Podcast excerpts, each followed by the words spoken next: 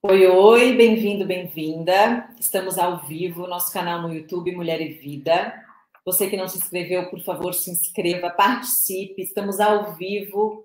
Hoje é a sua chance de fazer as perguntas.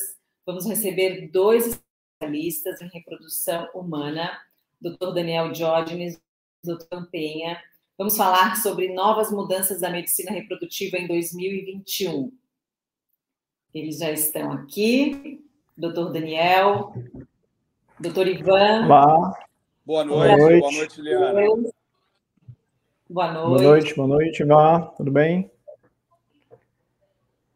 Vamos falar sobre as novas mudanças da medicina reprodutiva em 2021. No dia 15 de junho, o Conselho Federal de Medicina publicou uma resolução né, que atualiza as novas éticas para a utilização das técnicas de reprodução humana. É, pode ser positivo, pode ser negativo. O que muda nessas nova, essas novas mudanças? Doutor Daniel, por favor. Eu vou deixar com o Ivan. O Ivan, ele está mais ferrenho com relação a essas mudanças, né, Ivan? É, então, eu vou deixar o Ivan introduzir, que é o nosso convidado ali. E o Ivan tem uma visão bem bacana sobre isso, porque o que, tem, o, que o pessoal tem feito ali sobre, com a medicina reprodutiva é algo inacreditável, né, Ivan?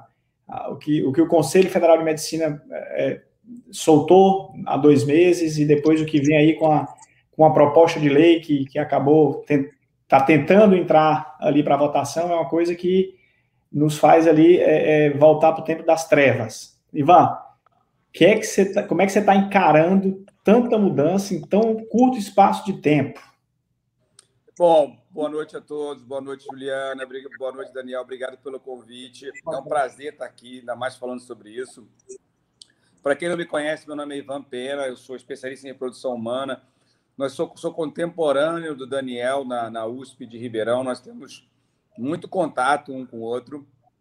E só um preâmbulo, é, hoje, aqui no Conselho Regional de Medicina do Rio de Janeiro, nós temos o grupo de, de ética em reprodução assistida mais antigo do país, que ele foi fundado em 2009, 2010, e eu fui um dos fundadores. E a partir daí teve de São Paulo e por aí vai. Tudo isso começa lá atrás, né? Antigamente eram conselhos de bioética.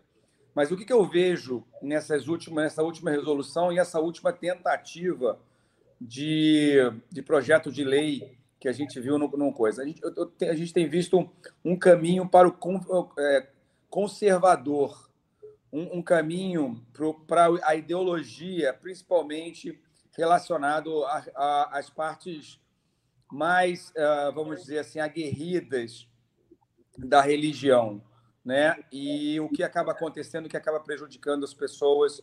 E eu acho que essa última resolução é, ela é extremamente dúbia, ao mesmo tempo que ela tenta ajudar um lado, do outro lado ela traz é, retrocessos impressionantes, retrocessos esses que vão obrigar muitas das vezes alguns casais a fazerem mais de uma vez a reprodução, aumentando o custo. Quer dizer, nós vivemos num país em crise, com dificuldade financeira, em que estratégias específicas poderiam fazer com que baixasse o custo do tratamento e o que a gente vai, a gente vê com essas com essa resolução é exatamente ao contrário. Então, é uma resolução que ela não ela não, não escutou. Normalmente, quando a gente fala em ética, ética é exatamente você poder entender o que, que a sociedade quer e, a partir disso, aplicar. Essa resolução não fez isso. A questão do, da autorização judicial agora, né? Uma burocracia que também prejudica, é isso? Uma delas, né? Eu acho que assim, eu acho que a, que eu, o que eu posso bater mais em relação a isso é o número de óvulos os quais também. você pode fertilizar. Porque se você pegar uma paciente, uma mulher com menos de, de 35 anos, talvez com menos de 30 anos, vamos botar menos de 30 anos, se ela tiver 10 embriões, né, que a gente chama de é, blastocistos, ela vai ter 8, 8, 7 ou 8 embriões normais. Significa que se ela tiver 3, ela tem grandes chances de engravidar. Uma mulher com 44 anos, de cada 10, vai ter um normal. Significa que ela vai precisar de 9. E aí, os embriões não, não é porque você teve oito óvulos para fertilizar, que é o que a resolução indica, vai dizer que você vai ter oito embriões no final. Você vai ter um ou dois. E aí você tem que achar o embrião geneticamente normal. Então, essa paciente vai ter que fazer mais vezes. E outros casos, como questões de, de fator masculino e por aí vai. Mas eu acho que é, tem várias críticas a essa, a essa nova resolução em termos dos casais e em custo, essa é uma, é uma das principais. Fora, né, Daniel, você pode até falar, tem que contratar um advogado para poder descartar os embriões. Né? É, eu acho que a questão do, dos oito teóricos embriões, né, uma coisa realmente absurda. Primeiro que a gente não sabe o que é que eles quiseram dizer com isso, né? São oito embriões no primeiro dia, no quinto dia, são oito embriões geneticamente normais, são embriões... O que é que são esses oito embriões, né? É, quantos ovos nós precisamos para ter oito embriões? Todo mundo já teve um caso em que você tinha 15, 20 óvulos e você teve um ou dois embriões bons do ponto de vista genético, né, Ivan? Sim. Então, se você reduz essa, essa, essa formação embrionária in vitro, você aumenta o custo do paciente, né? Você vai fazer, a paciente vai fazer dois congelamentos, ela vai fazer um descongelamento, um recongelamento, ela vai fazer duas ICSs, duas injeções, ou seja, o custo do tratamento dela vai aumentar. E isso não aumenta a taxa de gravidez dela, pelo contrário.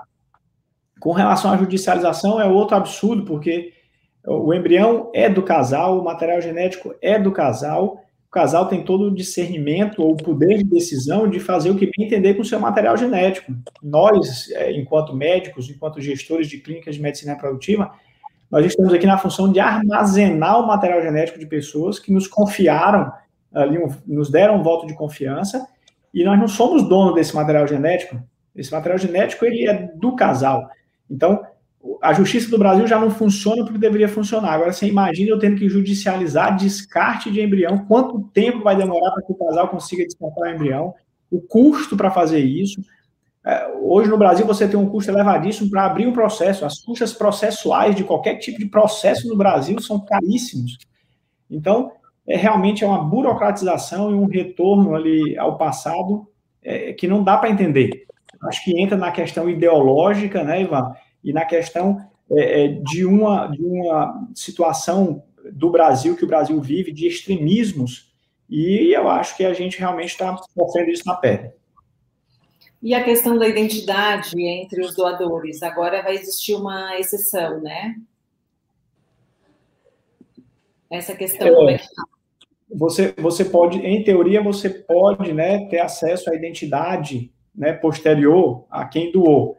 Ou seja, você torna. De, de outra forma, também eles tornaram não anônima, porque começaram a permitir a doação de parentes de até quarto grau. Então, realmente isso pode complicar, porque se você tem acesso no futuro a, a quem te doou o órgão, isso significa para aquele casal um empecilho, porque imagina você é, ter um ovo doado no passado, ter um filho e esse filho poder ter acesso a essa informação, o que é que significa para essa criança, para esse adulto, para essa família que foi formada lá atrás. A meu ver, nós não temos cultura para ter acesso a informações sigilosas como essa. Existe, é, é bem controverso isso, eu acho que o Ivan tem uma visão um pouquinho diferente, mas eu acho que realmente o anonimato deveria ser o ponto de partida para tudo quando se envolve doação né, de óvulos e espermatozoides. É, não, eu, eu, eu na verdade corroboro completamente com você. É, isso, é, a gente sempre teve discussões lá na Câmara Técnica do, do CREMERGE, né, porque às vezes bate alguns casos para a gente decidir lá. E eu sempre me, me coloco o seguinte: primeiro, essa coisa da doação entre parentes, né, entre pessoas com parentesco, ela, ela é extremamente complexa. Eu vou colocar uma situação prática que não é novela mexicana uma, uma pessoa conhecida é, de familiar doa o óvulo para uma outra pessoa e a partir disso você tem uma, uma criança. Um dia essa criança está no parquinho e o pai, que agora é pai, né, que, da mulher que recebeu o óvulo, é uma pessoa meio negligente. E essa criança cai do parquinho e se machuca seriamente. Nesse parquinho pode estar a mãe dos óvulos e ver isso e achar que aquele casal não toma conta bem daquele embrião, daquela criança. E entrar na justiça dizendo que aquele óvulo é dela e que ela, que aquele embrião, que aquela criança deve ser melhor cuidada. Então, quando você tem uma questão anônima, essas situações não acontecem. E quando você tem a parte conhecida entre as, entre, os, entre as pessoas, você começa a ter esse problema. Na verdade, muitos casais não aceitariam a doação uma vez que haja qualquer possibilidade de, a qualquer momento, o anonimato seja quebrado. Muitos casais não aceitariam a doação. Isso seria muito ruim para todos. Então, mais uma vez, uma escolha por parte da, do CFM que não dá para entender exatamente por que, que eles fizeram isso. Quer ver uma outra pergunta, né, Daniel? Por que oito óvulos? Se fertilizar oito óvulos? Por que não seis? Por que não quinze? Por que não doze? Por que, que a, a idade máxima para se fazer reprodução assistida é 50 anos? Por que, que não é 46? Por que, que não é 55? Pô, na, na, na, na Índia, se fazia útero de substituição, né, útero solidário, por volta dos 60 anos, sem complicação. Então, por que isso?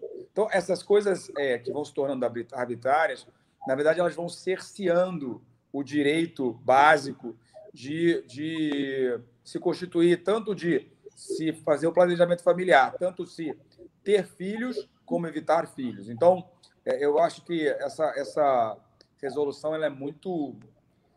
Ela tem pontos muito ruins. É, cada, vez que mulher, cada vez que a mulher vai se submeter a isso e não dá certo, tem que fazer de novo, ela tem que passar pelo mesmo processo, tudo de novo?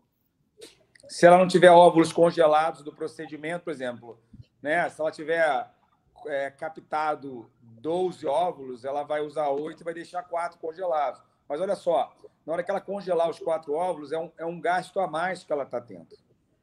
E, e ao descongelar. E ao descongelar. Ser, e a fertilizar. ela vai ser submetida a uma outra fertilização em momento. O que poderia ser feito no mesmo momento será feito em dois momentos diferentes. Então, eu vou usar um embriologista duas vezes, eu vou usar um material e um meio de cultura duas vezes. Isso é custo, não tem jeito. Fazer medicina reprodutiva não é barato. O custo dos insumos, né, da matéria-prima, o custo da mão de obra, que é extremamente qualificada, não é barato. Então, isso vai. Alguém paga a conta, quem vai pagar a conta é o paciente. Voltando um pouquinho para a questão do número de. É, é, é, da questão do anonimato, é, depois desse processo, dessa mudança, eu tive um paciente que se animou em receber os óvulos da irmã. Ela já tinha feito uma, uma recepção de óvulos da forma convencional, que a gente está habituado, que é a doação anônima, e me falou que agora ia ali buscar da irmã. E a irmã concordou. Mas na consulta seguinte, ela voltando, ela falou: mudei de ideia. Por uma frase da minha irmã, eu mudei de ideia.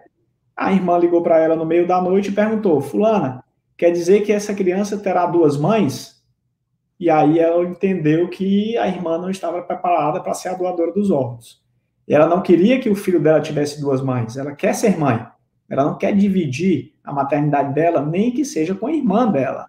Então ali ela sentiu que se ela fosse em frente no processo com os ovos da irmã, ela provavelmente teria no futuro dificuldades, né, na questão da maternidade plena para ela. Então é muito complexo você ter hoje uma doação não anônima vindo de irmãs ou primas e vamos imaginar um pouco mais mulheres que se separaram que tem uma filha ali de 17, 18 anos, e não é incomum a gente ver isso, que casam de novo e recebem o óvulo da filha. Né? Então, essa pessoa vai ser mãe-avó, avó-mãe. Como funciona isso, né? Nossa, e foi baseado em que essa nova mudança na medicina reprodutiva? Baseado em quê? A gente precisava Essa é uma entender. excelente pergunta, né? Entendeu? Essa é uma excelente. Na verdade, é, o que se fala é que nos bastidores as mudanças seriam muito piores. A pressão que havia nos bastidores é que as, as mudanças seriam muito mais restritivas, principalmente em relação aos embriões. E que foi isso que se conseguiu chegar. Mas isso é uma coisa que não dá para a gente saber, né? São coisas que são, são faladas, mas o que vale é o que está no papel, né? Ah, Ivan, mas essa desculpa de que é, seria pior, aceitem porque seria pior. Ah, pelo amor de Deus, né? Nós, nós, não, nós, não, nós, não, nós não estamos no jardim da infância em que a, a, tia da escola fala que você não pode fazer aquilo que vai ser pior. Né? Desculpa. Nós, nós entendemos justo, nós, nós entendemos o que nós estamos fazendo, nós sabemos como é que funciona a medicina reprodutiva e nós vamos prejudicar os pacientes, vamos prejudicar os casais, nós vamos onerar um tratamento que é caro. Quantas pessoas no Brasil têm possibilidade de ter acesso a um tratamento como esse? Quem tem no Brasil 20, 30, 40 mil reais para ter acesso a uma fertilização in vitro e que isso não vai influenciar no orçamento diário dessa família? Nós tratamos, Ivan, nós tratamos a ponta do iceberg no Brasil, porque é uma, a, a grande imensa maioria dos casais inférteis não tem condições de ir a uma clínica privada de medicina reprodutiva. E o SUS no Brasil não tem capacidade de atender a demanda que existe. Na Isso é verdade, é não está nem na, na, na tabela do SUS, né? Não, Bom, a gente paga. recebeu aqui o Wagner Gonçalves, está mandando uma pergunta. Eu e, eu e minha esposa estamos tentando engravidar, já tem dois anos, e não estamos conseguindo. Quantos tratamentos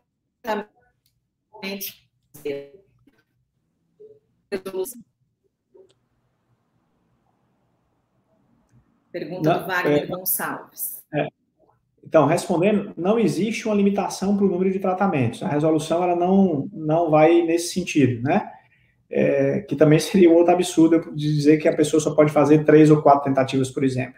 Não existe uma limitação. A limitação que nós teremos é a limitação que é mundial, que é a limitação, primeiro, do custo do, do processo, e a limitação né, que envolve é, o estresse, o emocional do processo. Né? Então, a limitação no Brasil, principalmente financeira, mas você tem a limitação do desgaste emocional do processo. Então, ele pode fazer quantos tratamentos ele é, tiver disposto a fazer até atingir sua gestação. É, porque uma, um princípio, Juliana, que a gente sempre tem é o seguinte: é, você engravida com um embrião bom, um embrião geneticamente normal, um embrião que vai dar gravidez. E é tudo uma questão de proporção, como eu te falei. Dependendo da idade, a proporção diminui. Então, pessoas que têm ou problemas mais complexos, ou pessoas em que a parceira tem uma idade mais, mais avançada, vão precisar de mais óvulos para conseguir o mesmo resultado que uma paciente jovem. Então, elas ficam, como, como é que eu vou te dizer, em desvantagem. Ou quando tem um problema de sêmen. Daniel, eu tive um casal que ela tem uma reserva variana baixíssima, poucos óvulos, e que a gente fez, e, e o marido dela não chega a ter 100 mil espermatozoides. Então, ele tem que fazer uma punção direto do testículo. Então, o que, que eu propus para ela? Vamos acumular óvulos. Então, o primeiro estímulo deu dois óvulos, o segundo estímulo deu quatro, o terceiro seguido deu cinco. Ok? Então, eles têm uma quantidade de óvulos agora que eles não podem usar, porque nesse intervalo a lei mudou. Então, ele tem agora, ele está se preparando para fazer uma punção do testículo. O ideal para esse casal era usar todos os óvulos porque usando todos os ovos, talvez eles tivessem mais chance de ter um, um, um embrião normal. Ele só pode fazer a microtese essa vez, ou seja, esse procedimento. Aí você vê, eu vou ter que usar só oito, porque um grupo de pessoas que não entende nada de reprodução ou tiveram tendências ideológicas conservadoras fizeram isso. Então, qual qual, esse custo para esse casal que fizeram três induções, que querem ter o sonho deles? Quer dizer, é uma situação que já nem sai daquele grupo de, de mulheres que, ah, não, que eu tenho muito óvulo e só posso usar pouco. Não, eles têm poucos óvulos, foi uma estratégia, foi um momento, e aí é como se o juiz mudasse o jogo, ó, em vez de ser futebol, agora é vôlei. É isso aí. Difícil. É, é, mais uma pergunta aqui. É complicado, né? Porque pode ser a do casal,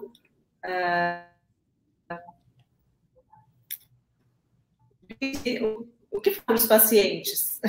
Pessoas que procuram é, uma chance de, de ser conversado, de, de, de os médicos como vocês, especialistas, serem ouvidos?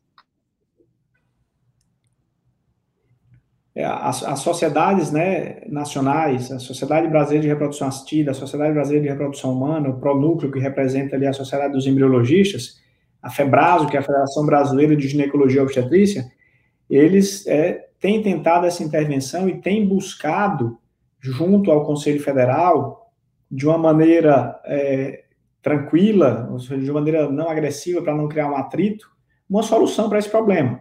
Mas é como o Ivan falou, a primeira resposta que nós tivemos foi é, que é, se contentem, porque seria pior. Então, essa foi a primeira resposta.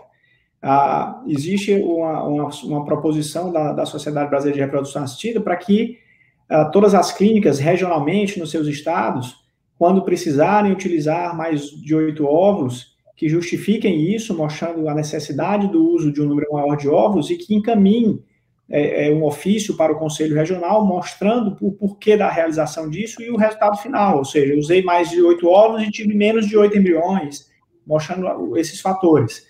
Mas, na verdade, a gente, é, ninguém sabe direito o que fazer, porque, por exemplo, eu tenho colegas que têm clínicas em São Paulo e que eles, né, é, internamente disseram que iriam utilizar 15, 16 óvulos porque na cabeça deles, 15, 16 ovos, ou na taxa da clínica deles, 15, 16 ovos significam 8 embriões. Mas, como eu falei, 8 é, embriões em que dia? 8 é, embriões com qualidade para transferir ou 8 embriões é, somando todos os embriões? Então, é, é muito Não, e, e, é, e, é, confuso, né, Daniel? Porque a seção do documento em que entra o número de embriões está relacionado com criopreservação, quando você congela eles, não é quando você forma. Por isso que essa interpretação dos oito é ótima. Mas é, como não há esclarecimentos, as pessoas ficam com medo. Sim. Entendeu? Então, por exemplo, aqui na clínica onde eu trabalho, são oito embriões são oito óvulos injetáveis. O resto não é usado. E aí é, eu entendo eles. Eles, eles, eles não está claro, não está no lugar certo, não está claro. Então, quando a, a lei não é clara, fica muito difícil para a gente poder seguir, não é lei, né? A regulamentação fica muito difícil de tá errado ser oito embriões é, blastocistos? Não, não está errado. Está errado ser oito injetáveis? Não, não está errado. Mas a paciente se, vai, vai se prejudicar de várias maneiras em outras situações, enquanto isso não é resolvido. Parece que foi um negócio meio feito assim, não, vamos fazer. Agora, vale a pena a gente também ressaltar que é, eles reafirmaram que teve uma coisa boa ali também, né? E foi eles reafirmando é, a possibilidade, primeiro, de casais homoafetivos é, femininos, uma poder usar o óvulo da outra e, a partir disso, o embrião Sim. formado ser colocado no, no, no óvulo, na, no útero da parceira e garantir também para transgênero, para é, é, pessoal, para os transgêneros, para todo, todo, todo tipo de, de, de casais que possam querer é, fazer a parte reprodutiva. E isso é uma grande vantagem, isso aí é um grande avanço. Por isso que eu falo que às vezes é dúbio, né? Parece que uma pessoa se preocupou com uma coisa e o resto foi passando. É, e, e como, como você falou, Ivan, não é uma lei, mas né, depois dessa última normativa do Conselho, é, foi descoberto um projeto de lei antigo, né, lá de 2003, que teoricamente tinha sido encaminhado para o relator, para um, para um deputado, para que ele fosse posto em votação em um projeto de lei muito pior do que o que se viu nessa, nessa última regulamentação. E, e, e até o brinco, Ivan, é, infelizmente é, a gente descobriu, foi descoberto que o projeto de lei é, do, é de um deputado cearense, né, aqui do Ceará, né, e, e o projeto de lei são dois ou três embriões, hein, Ivan, esse projeto de lei louco, eram dois ou três embriões formados, não é isso somente? Não é, pode congelar. E, e, quando você vai ver essa questão do, do, do projeto de lei, é, esse projeto de está parado desde 2003, mas aí já um deputado do PSL já tinha mexido com ele em 2019, mas não levou à frente. E agora um outro deputado que tem o perfil conservador ao extremo, está levando, tentando levar à frente. A gente conseguiu bloquear esse projeto, eu acho que ele não vai exatamente dessa maneira, mas você sabe como é que é político, né? Você sabe como é que é Congresso, né? A gente nunca sabe que tipo de jabuti vai aparecer no, no alto da mangueira. É, eu acho que isso é temporário, Ivan. Do jeito que as Dando sequência, então,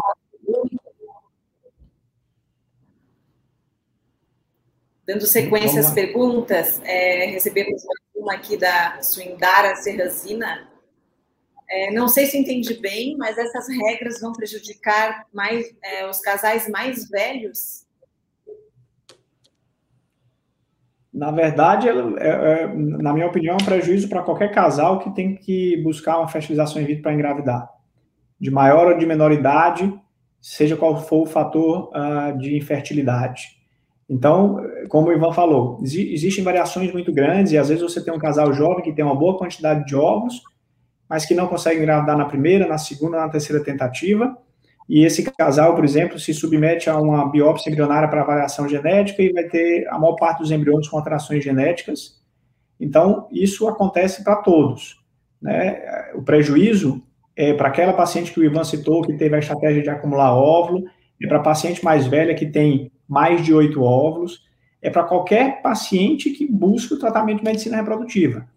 Para engravidar, nós precisamos de um número bom de óvulos e de um número bom de embriões, porque é esse processo de seleção in vitro que vai levar a ter o melhor embrião para a transferência embrionária. Esse é o grande que da medicina reprodutiva é você buscar um universo grande de ovos e espermatozoides, selecionar os melhores ovos e espermatozoides e formar os melhores embriões e transferir o melhor embrião ou os melhores embriões. É um funil, nós precisamos pegar um N, um número muito alto, para que você consiga chegar num, num N pequeno no fim, para que você consiga ter o bebê em casa.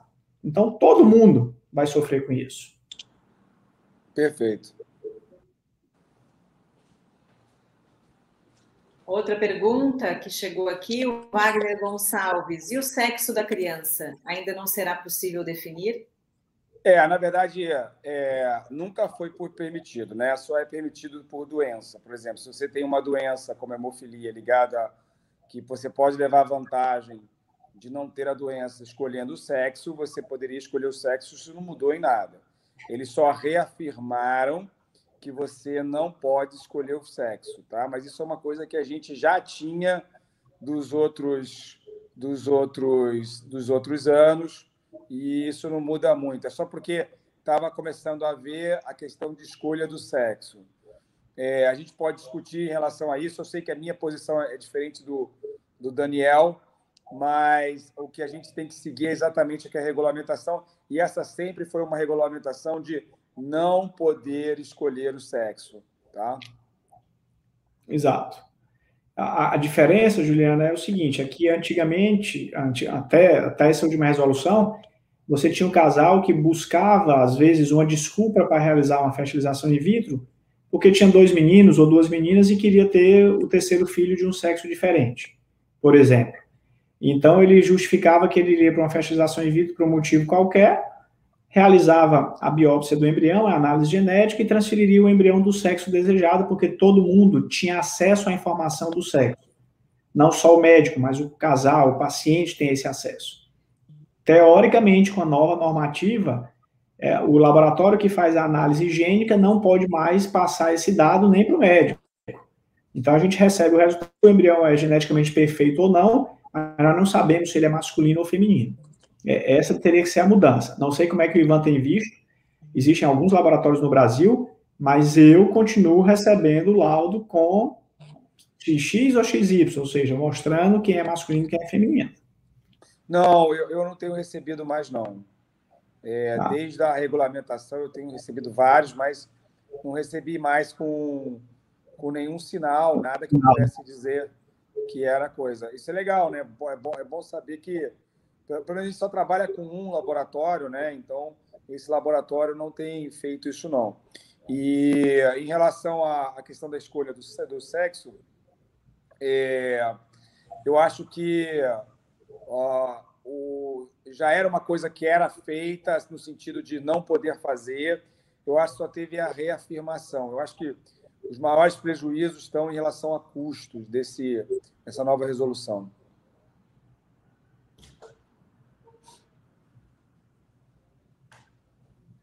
Eu acho que a Juliana caiu, né? Não sei. Nós tínhamos outra pergunta aqui, Ivan, que era é, a outra pergunta da Denise, perguntando se vai aumentar o custo, principalmente para aqueles que têm baixa reserva. A gente já respondeu mais ou menos isso, né? Na verdade, vai aumentar o custo para todo mundo, né? É, não, tem, não tem por onde correr. Talvez, talvez o aumento do custo maior, não, talvez não, o aumento do custo maior é para quem tem mais ovos, porque vai ter que congelar mais, etc. Sim, sim, sim. Isso vai ser. Então, você vai ter ali mais é, ovos. Aquela paciente que tem muito óvulo e tem um problema de sêmen é, sério, essa e... é a mais prejudicada de todas, porque o ideal seria você aproveitar que ela tem um monte de óvulo, é, seria a, a, a taxa de oportunidade, né? E aí você poderia fertilizar o máximo possível, porque se você sabe que tem um problema no sêmen, você te dá mais chance. Eu tive uma paciente, para você ter uma ideia, que o marido tinha portador de fibrose cística e todas as vezes que faziam a punção, ele vinha com poucos espermatozoides. Mas ela tinha muito óvulo. Para você ter uma ideia, Daniel, foram 45 óvulos para ter um euploide. Ela nunca tinha tido um euploide. 45 ovos para ser um euploide. Essa paciente é, não engravidaria agora. Ou, ou, ou, ela engravidaria, Ivan, mas imagina, ou não, né? Mas imagina que quantas ICSs, ela, quantas fertilizações ela teria que fazer para chegar nesse é, embrião euploide. É, é, mas, é, mas tem aquele negócio da oportunidade do, da preparação do sêmen, né? A gente conseguiu o sêmen dele daquela maneira uma vez sim, só. Sim, Isso. Entendeu? Tem uma outra pergunta aqui, doutor Ivan, doutor Daniel. Ainda é possível realizar o tratamento numa barriga de, de aluguel? Bom, é, Juliana, não, não existe o termo barriga de aluguel, porque você não pode pagar. Na verdade, é, você pode fazer é, a, o útero de substituição, como a gente fala, em até, até é, é, parentes de até quarto grau do casal. Tá? Todas as vezes que passar disso de quarto grau, você precisa de uma autorização ao Conselho de Medicina. O Ivan caiu? Juliano? Não, eu Eu estou aqui, né? Você está escutando? Estou, estou ouvindo. E aí o Conselho Continue, Ivan. É, é que faz uma avaliação, normalmente é exatamente esse grupo de, de ética em reprodução assistida que a gente tem lá no CREMES, mas todos os conselhos têm. E é esse conselho, esse grupo que avalia, a partir dos, das informações, se por que está fazendo útero de substituição, qual é a doença para que não possa gestar, se há ou não componente é, financeiro, se todos os requisitos de definidos pelo CFM foram feitos. Então, é, existe, é, não acabou a, a, a, barriga solidária, não, o útero solidário, mas não existe barriga de aluguel no país, tá? Só existe o útero solidário e é uma coisa linda. Por exemplo, eu acabei de fazer um casal homoafetivo masculino em que eles precisavam de útero solidário, a criança acabou de nascer. É sempre uma história linda que a gente, que a gente tem e não há grande dificuldade por essa resolução para que isso aconteça. Na verdade, eles até reafirmam, né? É, a, a, ele mantiveram o que, que já existia, né, Ivan? Que você precisa fazer ali com parentes até quarto grau. O que muitas vezes aí talvez uma abertura maior fosse interessante, porque eu também tive um casal afetivo masculino e que eles não tinham parente de quarto grau, até quarto grau, nenhum dos dois. E quem gestou foi uma irmã de criação né, da, da, do, de um deles, é, mas não tinha um parentesco. Então a gente precisou ir no conselho, o conselho regional falou: ok, a gente entende a situação, vão em frente. Então, assim, aqui no Ceará, o conselho tem sido muito tranquilo com relação a útero de substituição, quando a gente não tem um parente. Recentemente eu tive um paciente que nasceu com Roctans, que é um paciente que nasce sem útero, e que era, o casal também não tinha, eles tentaram ir para os Estados Unidos fazer a útero de substituição lá, mas o custo era extremamente caro, e resolveram ficar aqui, a alternativa foi buscar uma amiga, e o conselho rapidamente se prontificou, entendeu a situação do casal, e o útero de substituição foi feito, em uma amiga, mesmo não passando ali por cima do, do parentesco. Mas eu, eu, acho que esse é um lado que o útero de substituição, o útero é amigo, é, poderia hoje ter um pouquinho mais de abrangência e facilitaria a vida de alguns casais, sobretudo os homoafetivos masculinos, que sofrem muito, porque não tem óvulo, não tem útero, e a complicação é grande, eles demoram muito para conseguir encaixar a questão de óvulo e a questão de útero, principalmente. Verdade para realizar a idade assim. Existe uma idade ideal para a mulher procurar?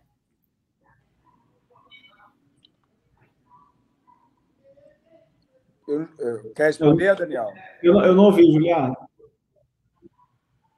Qual é a melhor idade para realizar uh, o tratamento de fertilização? Congelamento de óvulos? Existe uma é, melhor idade para as mulheres? A melhor idade, é, a melhor fertilidade de uma mulher vai ser ali por volta de 25, 30 anos, né?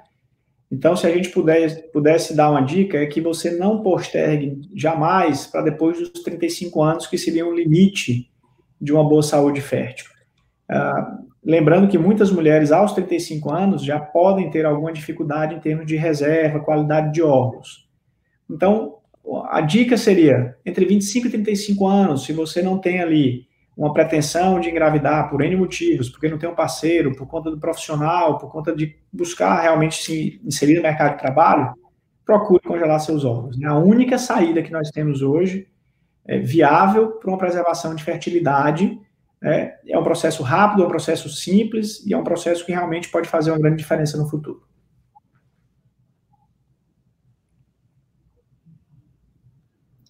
Oh, é, outra pergunta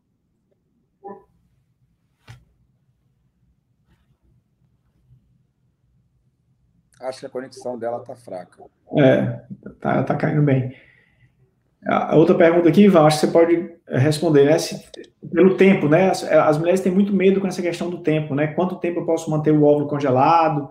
Quanto tempo é, é, se perde validade, né? Se o óvulo fica ruim depois de um certo tempo?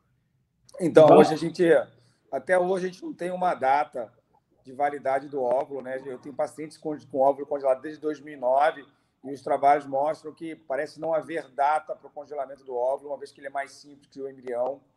Então, teoricamente, não tem validade. A gente vai descobrir alguma hora qual é a validade, mas a gente já está aí com uh, quase, sei lá, os primeiros congelamentos com vitrificação em 2005.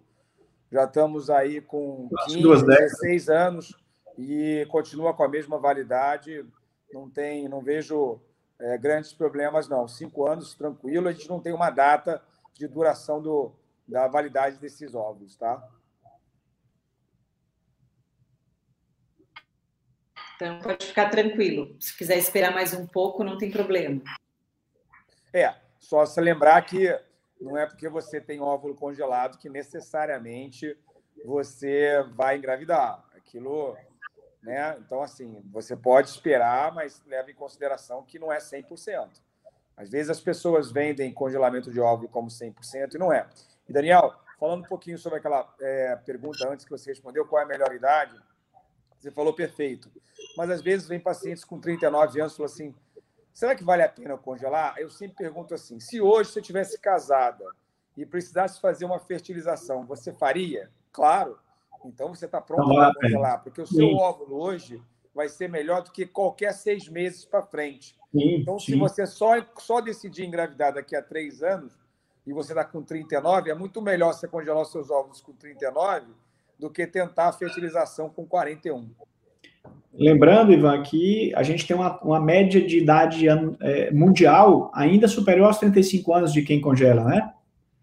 Porque, como você falou, nós temos muitas pacientes de 39, 38, 40, 41 anos congelando ovos. E é aquela coisa, se você tem um desejo futuro, por menor que seja a sua chance, a gente não pode zerá-la. Então, a gente vai acreditar que a gente vai ter uma chance. Então, congele seus ovos, sem dúvida nenhuma.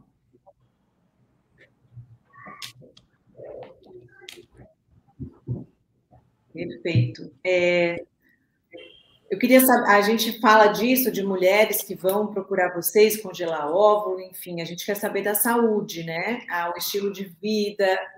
É, vamos, para quem está entrando aqui, nosso canal no YouTube, que estamos falando sobre né, medicina reprodutiva, quem quer começar nesse mundo, ah, qual é a dica que vocês dão, dois especialistas, para as mulheres Primeiro, a gente já falou aqui, né? Quanto mais cedo, melhor para procurar esse tratamento. Mas o que tem que estar tá em mente, assim, a mulher com a saúde? Eu acho que hoje a gente fala muito mais isso no consultório, né, Ivan? A gente, não só para a mulher, é o casal, né? É, o bem-estar físico é fundamental uma, boa, para uma boa fertilidade. Então, é, o que a gente, a gente bate muito nessa tecla e a gente escuta muito é, paciente falando, ah, mas eu conheço fulano que é obeso, que fuma, que bebe, que teve três filhos. Mas, gente, cada um responde de uma forma diferente aos estímulos né, que nós temos durante a vida. Então, sem dúvida nenhuma, hábito de vida ruim pode significar fertilidade ruim, qualidade ruim de óvulos e espermatozoides. Então, se eu tenho alguma dificuldade para engravidar, ou se eu, se eu pretendo ter uma boa fertilidade no futuro, eu preciso ter bons hábitos de vida. Então, tudo que está relacionado a, a, algo que desgasta a saúde física e mental piora ou pode piorar a fertilidade. Então, fumar, beber, sedentarismo, obesidade, uma alimentação rica em carboidratos, rica em gorduras, tudo isso é ruim para a fertilidade, né? E esses impactos, eles são sentidos nos tratamentos, na busca pela gravidez espontânea, sem dúvida nenhuma. Então, quantos e quantos casos de casais que chegaram acima do peso, que não faziam atividade física, que tinham alto índice glicêmico, que tinham altos níveis de colesterol, e que foram lá, melhoraram, mudaram seus hábitos de vida e conseguiram engravidar espontaneamente, né? Quantos casos de fertilizações in vitro realizadas quando você não estava no melhor da sua forma física, não deram positivo e depois a paciente mudou totalmente seu hábito de vida, perdeu 15 quilos, começou a fazer sua atividade física e engravidou espontaneamente em casa. Todos os médicos, todos nós que trabalhamos com isso, temos visto isso no nosso dia a dia. Então, bons hábitos de vida são fundamentais, não só para a gravidez em casa, mas para a fertilização. Como o Ivan falou, fertilização não resolve tudo. E se eu entrar mais bem preparado, melhor fisicamente, mentalmente, em um tratamento, eu tenho uma chance maior. Pai, para complementar isso que o Daniel falou, eu vou, vou pegar uma outra linha. Muitas mulheres têm medo de ir para fertilização. Então, são mulheres que já tiveram uma trompa obstruída, sabem que tem endometriose e tem várias alterações que elas já imaginam que talvez precisem de uma fertilização e às vezes estão há quatro, cinco, seis, oito, nove anos tentando engravidar, esperando um milagre. Talvez o milagre dela seja a fertilização. Fertilização não é melhor do que gravidez natural. Fertilização é para quem precisa. Então, existe uma, uma coisa que é o seguinte: em dois anos, 95% dos casais vão engravidar. Independente se tiveram relação, se não tiveram relação todos os dias, se viu período fértil. Então, se você está com mais de dois anos, já fala um, ó. Até 35 anos é um, depois de 35 anos é seis meses. Mas para você aí que já está com três, quatro, cinco anos, e acha que já fez todos os exames, está na hora de se procurar um especialista. Porque o tempo não perdoa. Tempo é qualidade do óvulo, tempo é quantidade de óvulos. O que vai acabar acontecendo é que você, eventualmente, vai ter que gastar mais com menor taxa de sucesso. Então, não tenha medo da FIV. A FIV está aqui para ajudar você. A fertilização está aqui para te ajudar. E não é uma escolha, é uma necessidade. É isso aí. E a questão emocional, né, que a gente fala muito para a mulher, tão importante, né, esse momento tão difícil de procurar, já em, em procurar essa alternativa. E agora com essas mudanças, que na verdade nem todas estão sabendo, nem todos sabem como é que funciona o mental. Aí vamos falar um pouquinho disso, da saúde mental tão importante, tão difícil, né? É, e muito negligenciada, tá, Juliana? Você vê ali, uma, é, é, é, algo que impacta muito, né? A gente sabe que isso impacta muito nos resultados, isso impacta na maneira de se comportar durante o processo, uhum. é, isso acaba casamento, e isso é extremamente negligenciado. É negligenciado por nós, médicos, e é negligenciado pelos casais. A gente acaba é, passando por cima desses fatores muitas vezes na, na ânsia, na pressa de obter um resultado. E os casais, quando, quando nós é, é buscamos né, entender o contexto e mostrar para eles que eles precisariam de uma, é, não só do médico, mas de um psicólogo, de um psiquiatra, de uma terapia alternativa, você vê muita resistência né, na busca por essa terapia alternativa. É, a resistência da busca pelo psicólogo, de entender, de ter aquela equipe maior ali trabalhando para o casal sem dúvida nenhuma, nós precisaríamos de um foco melhor né, para esse lado. Eu costumo brincar com as minhas pacientes e falar que se eu pudesse transferir embriões sem que elas soubessem nós teríamos uma taxa de gravidez maior.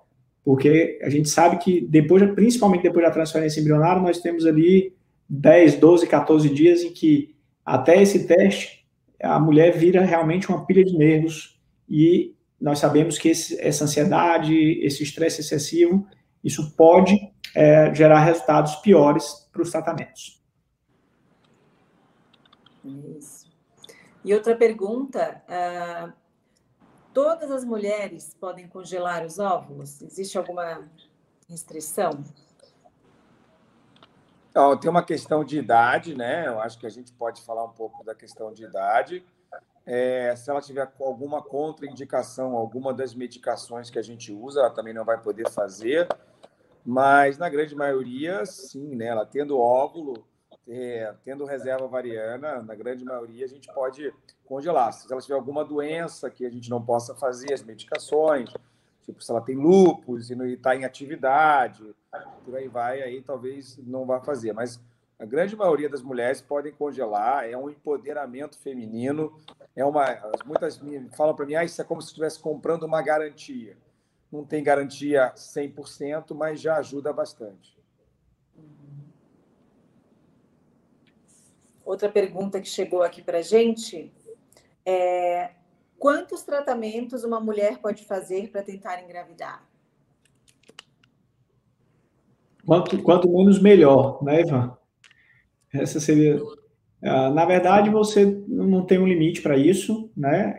Nem de tratamentos. Quando a gente fala em tratamentos, a gente está falando muito de fertilização, mas o tratamento ele vai desde da mudança do hábito de vida, a correção de alterações metabólicas, hormonais, a mudança de estilo de vida, isso já é um tratamento que você já está ajudando, se ajudando a chegar na gravidez. E os tratamentos mais simples, como as induções de ovulação, a inseminação, que é um método mais simples, e a própria fertilização. Não existe um limite. Existe o um limite que vai ser imposto pelo desgaste, pela queima emocional do processo, dos processos em si, do tempo, e o desgaste financeiro quando você entra para os tratamentos realmente mais caros. Então, não há um limite do ponto de vista técnico. É possível realizar N induções, N estímulos hormonais, e teoricamente você tem um, um, ali uma segurança para que isso não prejudique a paciente em termos de problemas futuros. Muito se pergunta se isso aumenta o risco do câncer de mama, do câncer de ovário, e a gente não tem dado para isso, na verdade, o limite não é imposto por, por resultados colaterais ruins dos tratamentos, mas sim pelo, pela questão financeira e pela questão emocional. Agora, para a gente finalizar, nosso tempo está quase esgotando. A gente né, queria falar mais do tratamento, enfim, chamar mais mulheres para, para essa conversa. Doutor Ivan, doutor Daniel, o que, que a gente pode dizer para quem está nos assistindo, uh, que está com medo da mudança, que ia tentar e não vai. É, o que de fato vai mudar na vida dessa mulher? Ou se ela pode seguir o tratamento e conversar com vocês e realizar? E como é que vai funcionar daqui para frente?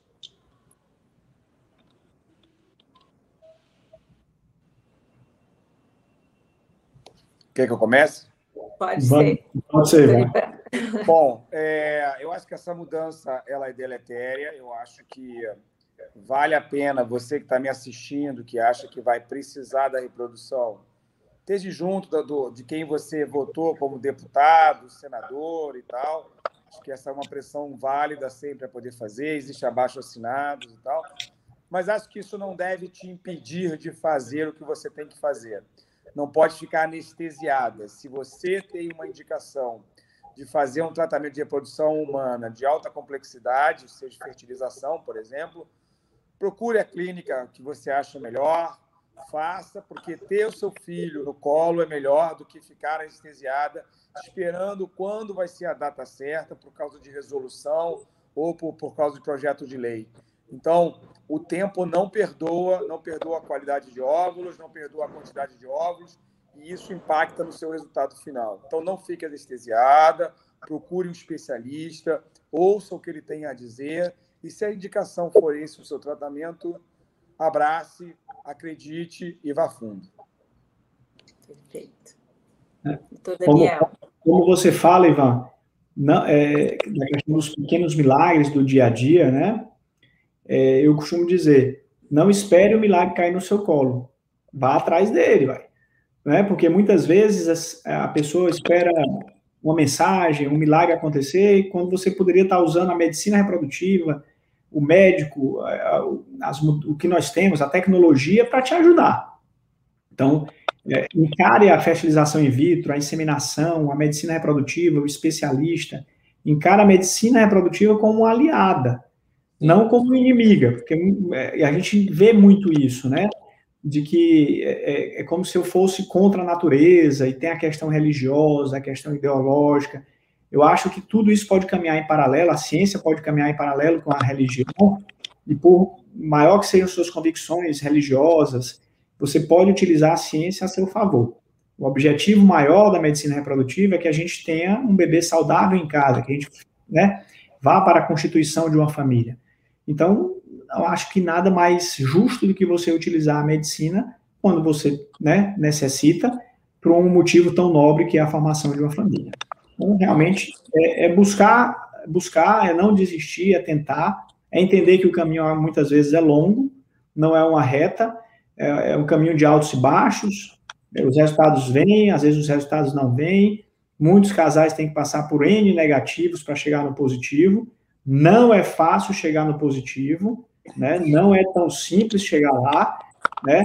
Eu costumo dizer para minhas pacientes que nós, que trabalhamos com medicina reprodutiva, nós temos uma vida como se fosse uma montanha russa, um dia a gente está em cima, outro dia está embaixo, os resultados vêm, às vezes a gente tem uma sequência de resultados negativos e a gente quer desistir, a gente tenta procurar entender o que está de errado, tem, a gente não tem dado para tudo, por isso que não é 100% nunca, então a gente tem que entender as limitações que nós temos ainda enquanto ciência, né, enquanto descobertas que não existem, e a gente tem que continuar tentando, porque a gente vai conseguir ajudar a grande maioria dos casais. Mas para que a gente possa ajudá-los, nós precisamos que vocês se ajudem, que vocês tentem, que vocês entendam, que vocês busquem, que vocês lutem pela, pela sua fertilidade, pelos seus filhos.